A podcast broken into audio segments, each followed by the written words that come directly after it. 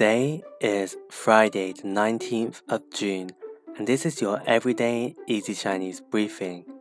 Hi everyone, this is Lin Lao Shi, and welcome back to our regular everyday easy Chinese listeners. For those that are new, in each episode, we'll learn a new word and expand this word to create new phrases and sentences.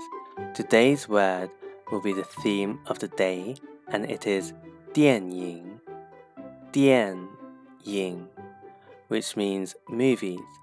Let's look at five types of movies that you can watch.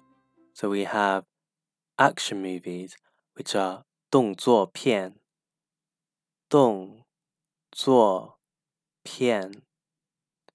Do you like watching sci-fi movies? Sci-fi movies are 科幻片,科幻片.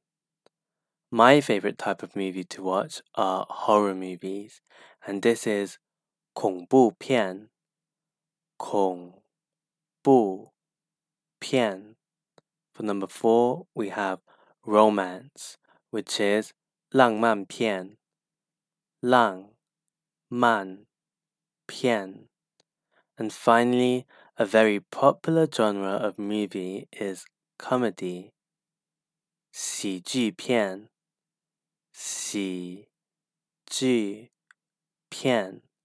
So to recap our five types of 电影, we have 动作片 action, 科幻片 sci-fi, 恐怖片 horror, 浪漫片 romance, and finally 喜剧片 comedy.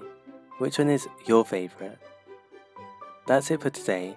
For more Chinese language resources, head over and subscribe to our YouTube channel, Everyday Easy Chinese, for new lessons every Thursday and Sunday. See you over there.